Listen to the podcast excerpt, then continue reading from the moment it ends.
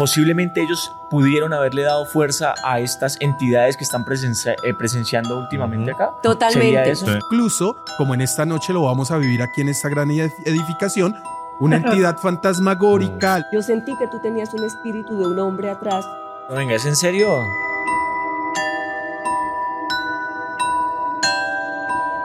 Gente, ¿cómo están? Muy buenos días, tardes, noches. No sabemos en dónde nos estén escuchando, viendo, pero estamos muy contentos y muy emocionados porque tenemos una mini temporada paranormal, señor ¿Qué Mini ni que nada, una temporada paranormal. Señores, los que nos ven allá en Rusia, los subtítulos están saliendo en ruso, los que nos ven en Polonia, en China, en todo lado, señores, bienvenidos a este programa eh, especial de Halloween. Y hoy estamos con unos invitados, con, no, es que ya no son invitados, ya pertenecen a la casa de Supernova Podcast, el grupo Urantia, Isa, Alex el padre em, Cristian que está aquí con nosotros. Y bueno, van a ver hoy cosas en el programa que seguramente mm, no quisieran presenciar. La verdad es que eh, para nosotros siempre es un honor poderlos tener a ellos porque para nosotros es el grupo investigador más representativo no solo de Colombia sino de Latinoamérica eh, con un récord de investigaciones eh, y, que, y que pueden dar como fe de ciertas cosas que pasan y, y, que hay una explicación. Yo soy una de las personas que decía, yo no creo en eso, no sé qué, y cuando me empecé a juntar con este poco de cracks, empezaron a pasar cosas, pero a entender eh, la razón de, de, dónde vienen. Así que, Alex, Isa, padre, bienvenidos y un honor tenerlos aquí al grupo investigativo Uranti. Nos dejan sin palabras con esa presentación tan grande, no, nos, nos sentimos como, ay, no, no, no, no es tanto, no. Además que estamos nerviosos, ¿no? Porque siempre que los vemos a ustedes pasa, algo, entonces, ¿cómo están? Pasan cositas, bien, muy ansiosos por lo que puede pasar esta noche, no solamente en la investigación aquí donde estamos, porque es que eh, independientemente de que se active cuando vamos a hacer una investigación, nada más la locación o el lugar activa la energía. Y como nosotros, siempre lo hemos hablado, somos energía y nosotros siempre estamos, cuando vamos a una investigación, estamos abiertos energéticamente a lo que pueda suceder. Incluso estando, eh, hablando acá, pueden suceder cosas, es de que todos estemos pendientes y pilas porque estamos en un lugar súper chévere. Aparte que este lugar, este lugar es histórico, ¿no? En Bogotá, en Colombia, más o menos fundado en 1500 algo, no me acuerdo bien la fecha que se fundó. Siglo XIX, Bogotá, antes del siglo XIX. Y la Candelaria fundada más o menos hacia el 1960, em, tierra de, de, muiscas, ¿no? Donde posiblemente hay mucha historia eh, a nivel pues, em, geográfico y demás. Entonces, em, seguramente hay mucha energía y, hoy lo que se va a vivenciar, pues bueno, nada, esperemos que no sea tan fuerte. haciendo un paréntesis, agradecerle a, los funcionarios de la Alcaldía de la Candelaria que nos abrieron las puertas para poder hacer este programa y para hacer el preámbulo. Padre Isa, Alex, ustedes saben que esto es una charla de amigos, de parceros, y bien es cierto, ustedes son profesionales en lo que hacen, pero pues acá es hablar a calzón quitado y cómo es, cómo son las cosas. Entonces, eh, bienvenidos. Hablando del tema de energías, ustedes tienen cierta especialidad. Nosotros quisiéramos que nos contaran un poquito de la especialidad de cada uno y por qué es tan representativo el grupo Urantia en el tema de investigación paranormal. ¿Por qué empezamos? Por el padre. ¿Yo? No, el jefe. El jefe. el líder, el líder del grupo. Sí, Alex es el líder y creo que es el que mejor puede presentar el eh, grupo. ¿Qué sucede? El, cada uno de nosotros en el transcurso de nuestras vidas se fue enfocando en un tema espiritual eh, tal vez diferente, ¿no? Se fue especializando en ello y creo que, como lo hemos hablado entre nosotros, todos veíamos esos grupos de investigación de fenómenos paranormales de otros países y uno soñaba, ¿no? De pronto con pertenecer a un grupo de estos. Con el paso del tiempo nace la loca idea inicialmente de crear una academia de parapsicología y obviamente de allí nace el grupo de investigación de fenómenos paranormales Uranti. Antes de crear la academia yo compartí con muchas personas dentro de la investigación eh, o dentro de lo que se llamaba investigación paranormal aquí en Colombia, pero realmente no había un enfoque investigativo. Nadie lo había estudiado, nadie, nadie se había especializado, sino era dar vueltas por algún lugar a que me asustaran, sencillamente, pero no realmente buscar la respuesta al fenómeno, ni mucho menos un concepto primordial que más adelante lo vamos a hablar, es eh, la ayuda a los espíritus, a las energías o a las entidades que se encuentren en un lugar. Dentro de esto y dentro de todo lo que fui estudiando y nace esta locura de crear el grupo investigativo Urantia, mm, me empecé a dar cuenta que también los grupos eran personas que rara vez alguno tenía un conocimiento o una especialidad dentro del grupo. Y el universo es tan bonito que de un momento a otro aparece Isabel. Yo dije, oye, angeóloga, perceptiva, tiene un concepto de la lectura del tarot, de una cantidad de cosas. Pero más allá de todo este conocimiento es la ansiedad por la investigación paranormal. No, no la ansiedad por la fama, que hay que tener en cuenta, sino la ansiedad y la pasión por indagar esos otros planos espirituales. La historia es súper larga, por lo menos ya me remonto al padre. De un momento a otro llega el padre, que actualmente es obispo, pero que en ese tiempo aún era padre, y llega el padre diciéndome todo serio, es que es la primera vez que sé de una academia de parapsicología en Colombia y quiero venir a aprender la parapsicología. Cuando hablé con el padre me di cuenta que él ya venía con un, con un conocimiento tan amplio en tantas áreas que yo le dije, no padre, tal vez en este momento yo no tengo un grupo de estudio para decir ingrese a ese grupo porque el conocimiento que, él ya tiene es muy alto, pero hay otra propuesta. Y hasta ese momento no existía en el mundo, y lo puedo hablar así literal, no existía en el mundo ningún grupo de investigación que tuviera un padre en el grupo. La cuota pues de los cuatro fantásticos. yo lo vi, yo dije, necesitamos un padre en el grupo. Un concepto cristiano católico. Ya había por ahí un grupo mexicano que tenía las nociones de adherir padres, pero entonces entraba uno, salía el otro, bueno, ahí había habido un enredo, pero, pero yo vi ese enfoque diferente y cuando el padre me acepta la propuesta, pues fue fabuloso. Otro plus que tenía el grupo es que ninguno tiene lo que conocemos con el nombre de paramédicos.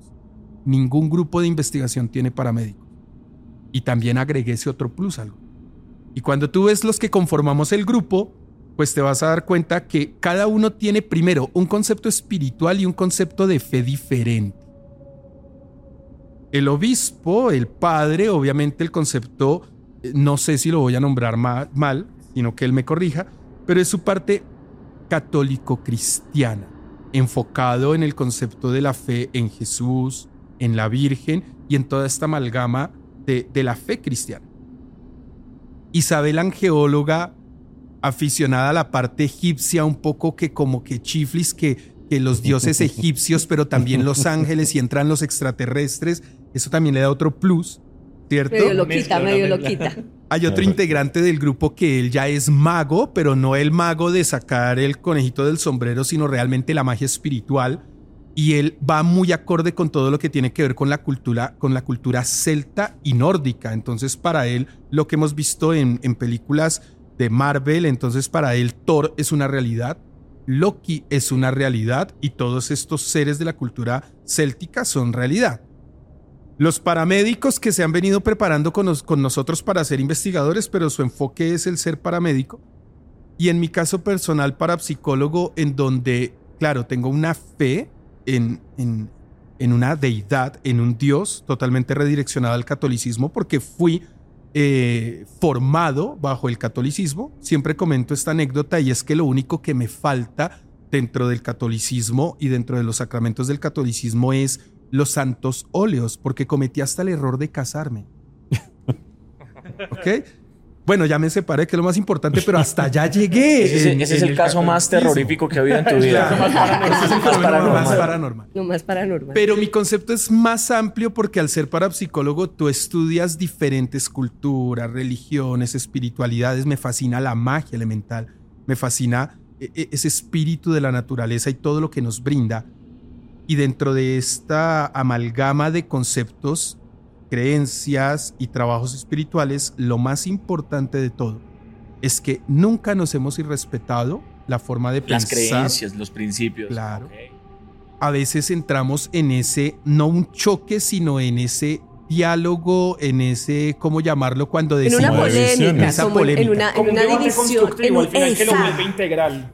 Exacto, como en un debate en el que no, para mí es, es, puede ser esto, no, pero para mí puede ser esto, pero, pero lo hacemos cada uno con un argumento que fácilmente yo puedo cambiar esa, ese para mí pudo ser esto, escuchando el argumento del obispo Cristian o escuchando a Alexander, digo, sabes que sí puede ser por este lado. O sea, no somos eh, de alguna Dogmáticos. manera dogmáticos, eso es que mi verdad es la única que existe y esto es así. O sea, son un equipo donde todo el mundo tiene voz y voto. Exacto. Y nos alimentamos y nos alimentamos de- del otro, entonces de alguna manera eso nos ha hecho como un equipo integral que permite que salga realmente y, des- y lo, lo más bonito que tenemos es que al final cuando ya concluimos nos miramos y decimos sí, todos estamos de acuerdo que esto es por este lado. Concluimos las, yo creo las que, que. Dios nos puso como familia. O sea, de todas maneras hay una química y hay una unión que no es solamente de un grupo de trabajo, sino que generamos como una conexión especial. Yo digo que eso también es como Dios, porque, Energías. porque nos encontramos de maneras muy, por ejemplo, con lo que cuenta Alexander. O sea, yo llegué ahí,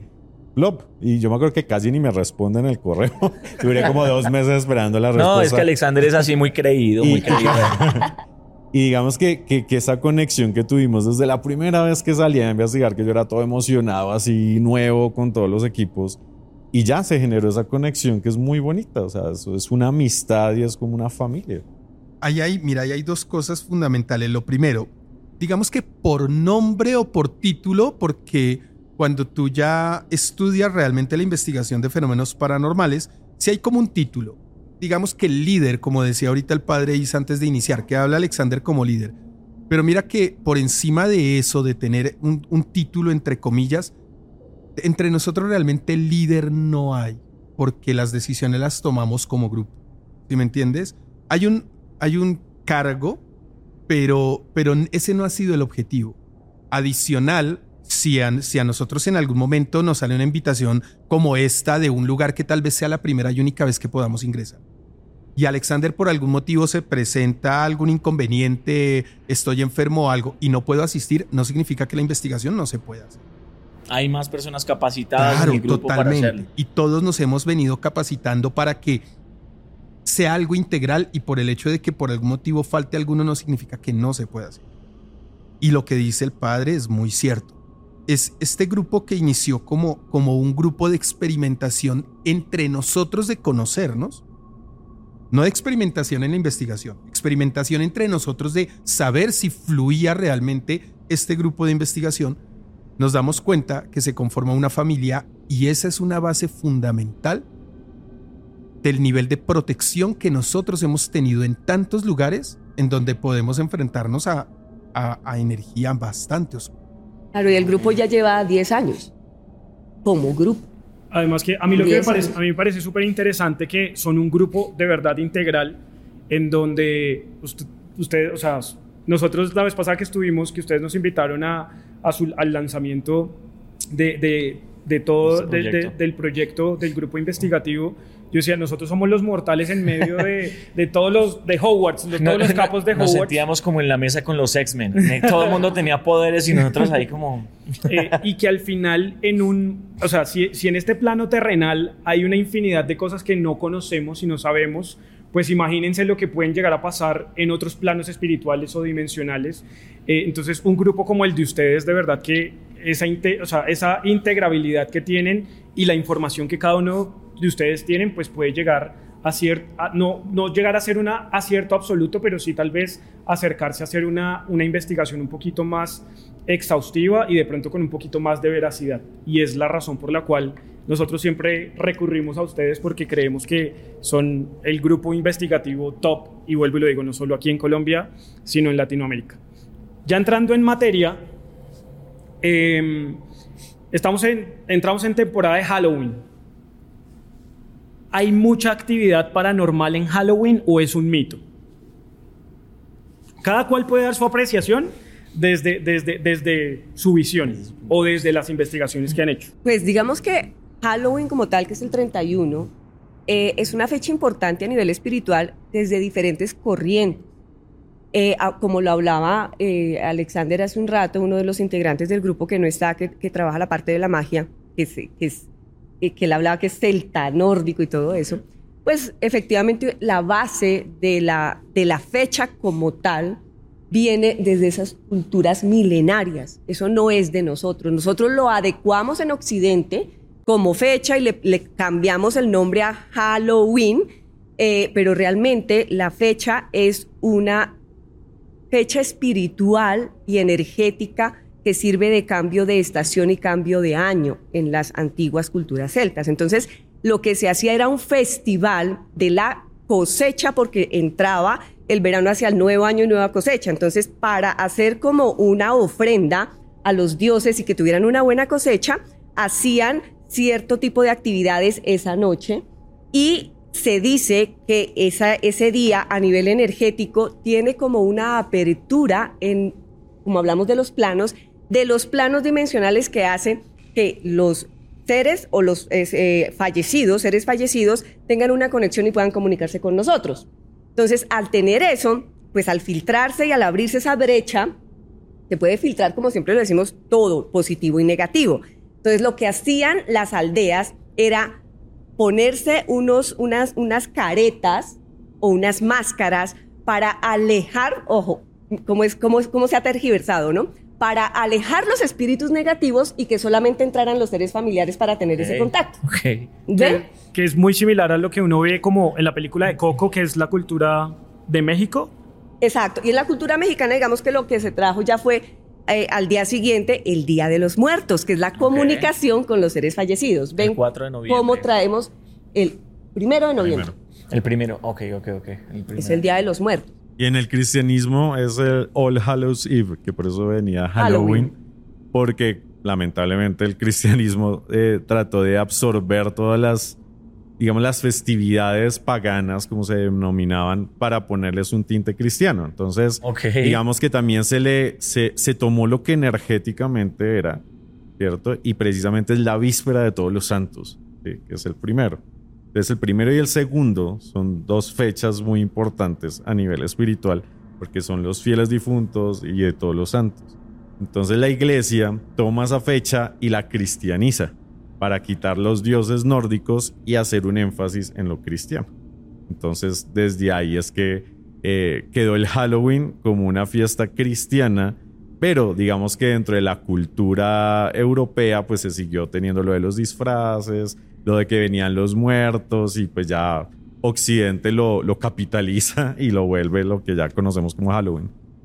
Y dentro de toda esa influencia energética, dentro de la demonología. Nace la parte luciférica o luciferianista o luciferista, el satanismo, que vienen adaptando todo este conocimiento pagano, espiritual, religioso de diferentes culturas y lo, ah, lo acoplan, lo amoldan, lo adaptan a unos, unos nuevos dogmas, porque realmente así lo son.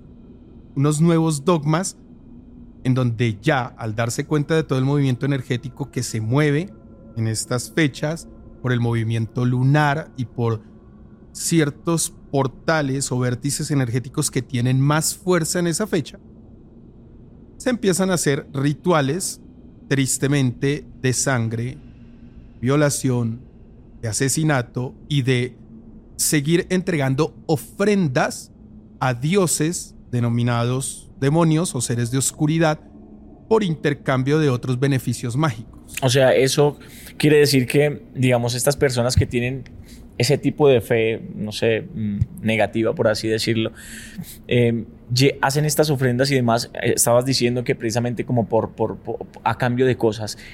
¿Eso quiere decir que esas cosas se, se les dan a estas personas por, por, o sea, la energía trabaja también a favor de este tipo de cosas? Eso depende primero del, mago ritual, del mago ritualista que lo haga. Si realmente tiene el conocimiento, claro que puede generar que se convierta en realidad todo lo que pide.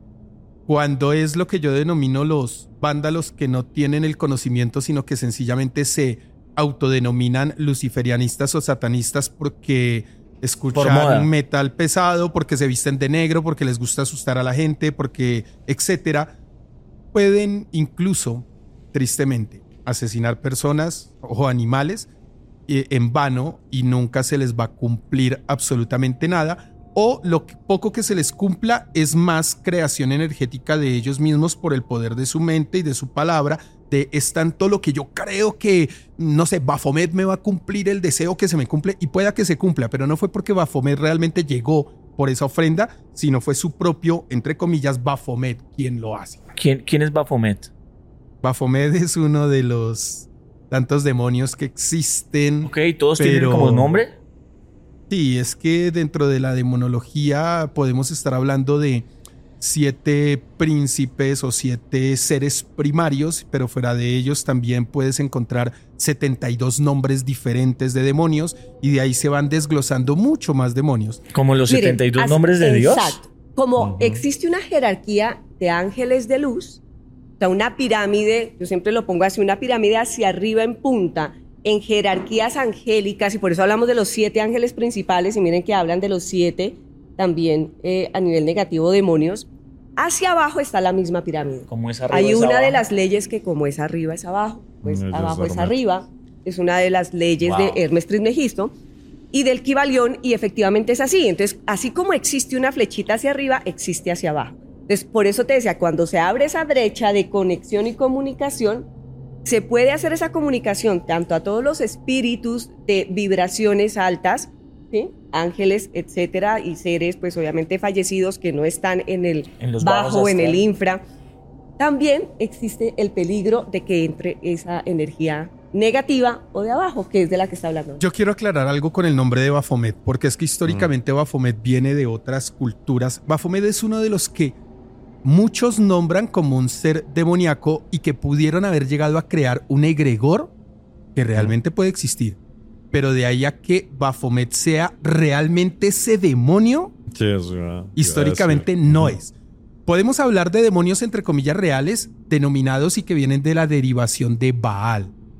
Todos los Baales son más originarios de la época de Sumeria y nos podrían dictar más la realidad de un demonio, pero Baphomet en la historia relativamente es muy reciente, estamos hablando que 1400 tal vez, 1500. Que fue la creación como del, egregor. Digamos que el, el Baphomet al inicio era, era la imagen de los contrarios unidos en, en- en un mismo ser, ¿cierto? Entonces Elifaz Levi fue de los primeros que, que creó la imagen de lo que vemos como el Baphomet, que es el, el macho cabrío con senos y con todo esto, porque era una representación incluso de los principios herméticos, que incluso también la masonería lo, lo- lo tenía, que es el solve coagula y todas estas, Sí. estas estas expresiones, entonces no representaba un demonio como tal, sino que representaba esas realidades contrarias que se unían dentro de lo que es el ser o el cosmos. Ya con el tiempo, pues por las imágenes eh, que se satanizaron del judaísmo, Tal incluso porque era el ca- el- la cabra. La El cabra de. Méndez, le decían, que era eh, un símbolo judío, pero también con ese antisemitismo de la iglesia y todo eso, se satanizó la imagen del, del dios cornudo, que también era para satanizar los celta y demás, pues se cogió la imagen del, Baf- del Baphomet como un demonio, pero en su origen Y se no tenía satanizó nada que ver. totalmente, pero ese, ese, ese egregor sí existe. Sí, claro. Es Como una el creación egregor. de las personas. Lo que pasa es que, miren, el, el poder Mm. del ser humano creador, mente. que lo hemos hablado, eh, eh, que, que tengo aquí el obispo y me va, voy a hablar desde mi ignorancia, y él obviamente tiene el conocimiento total. Eso de que somos hijos de Dios a imagen y semejanza, más que la imagen como esto que nosotros creemos que es y por eso la lo montamos, es el ser creador que somos dentro de nosotros. los O pequeños sea, la dioses, imagen pues. y semejanza Claro. somos pequeños dioses creadores. Y así La como Biblia podemos crear para positivo, podemos crear para negativo.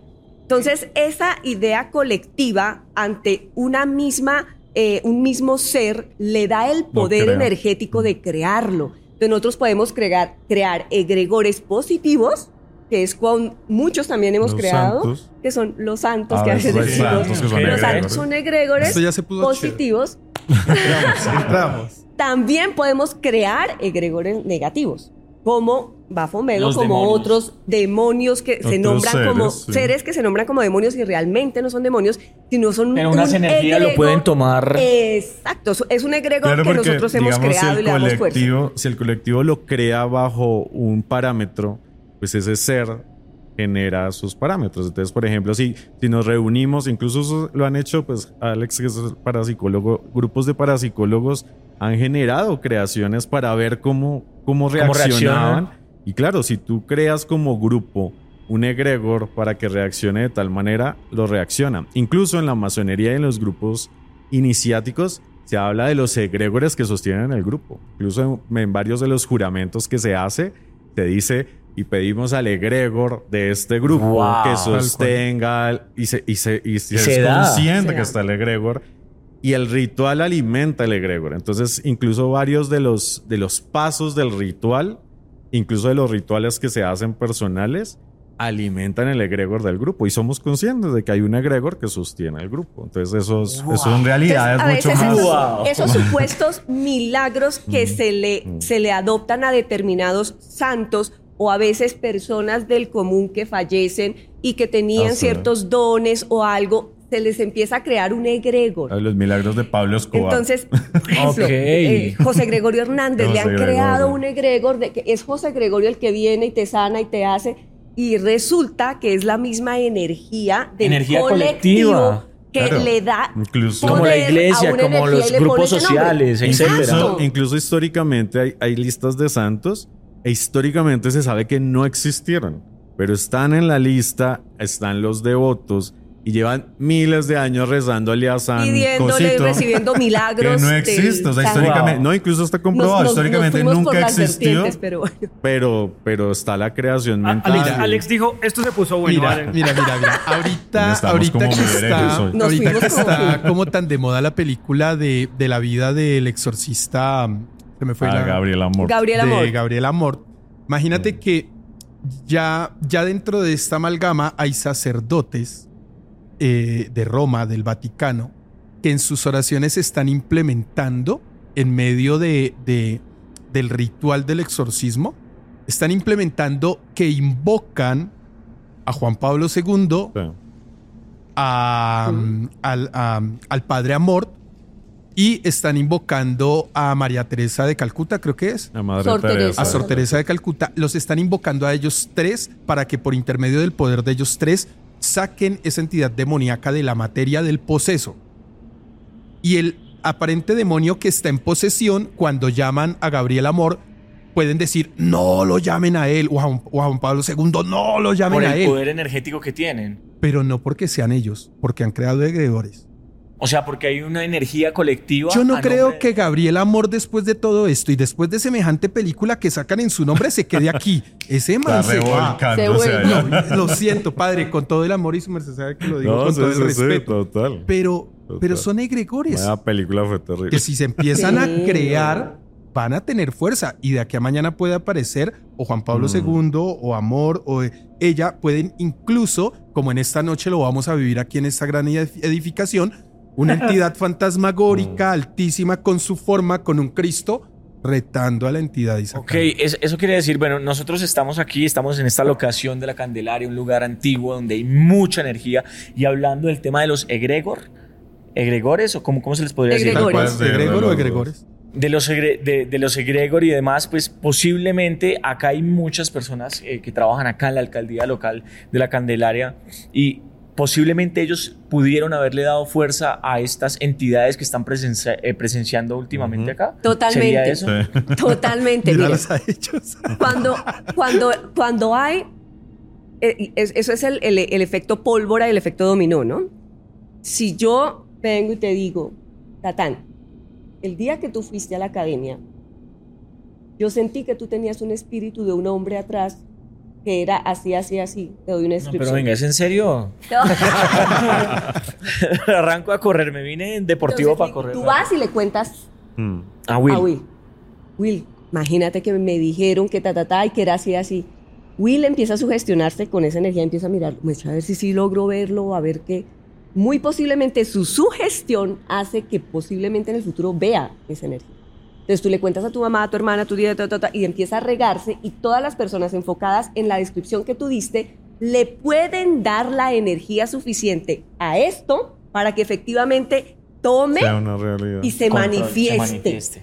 y sea lo que todos están describiendo bien. Yo quiero hacer un paréntesis, yo quiero hacer un paréntesis antes porque es que con ustedes pasan cosas medio manifestaciones. Entonces, por favor, cuando vayan a pedir una manifestación, que no apaguen las cámaras, porque si no... Porque nos dañan el material, como en la primera visita que tuvimos con ustedes, que nos dañaron el material por, por una de estas. Nos vamos solos con Will. Uy, marica. ¿Qué necesitas? Pero estaba ahí solamente, ¿lo viste? ¿Quién dijo no entre? ¿Es una advertencia? ¿Por qué necesitamos correr?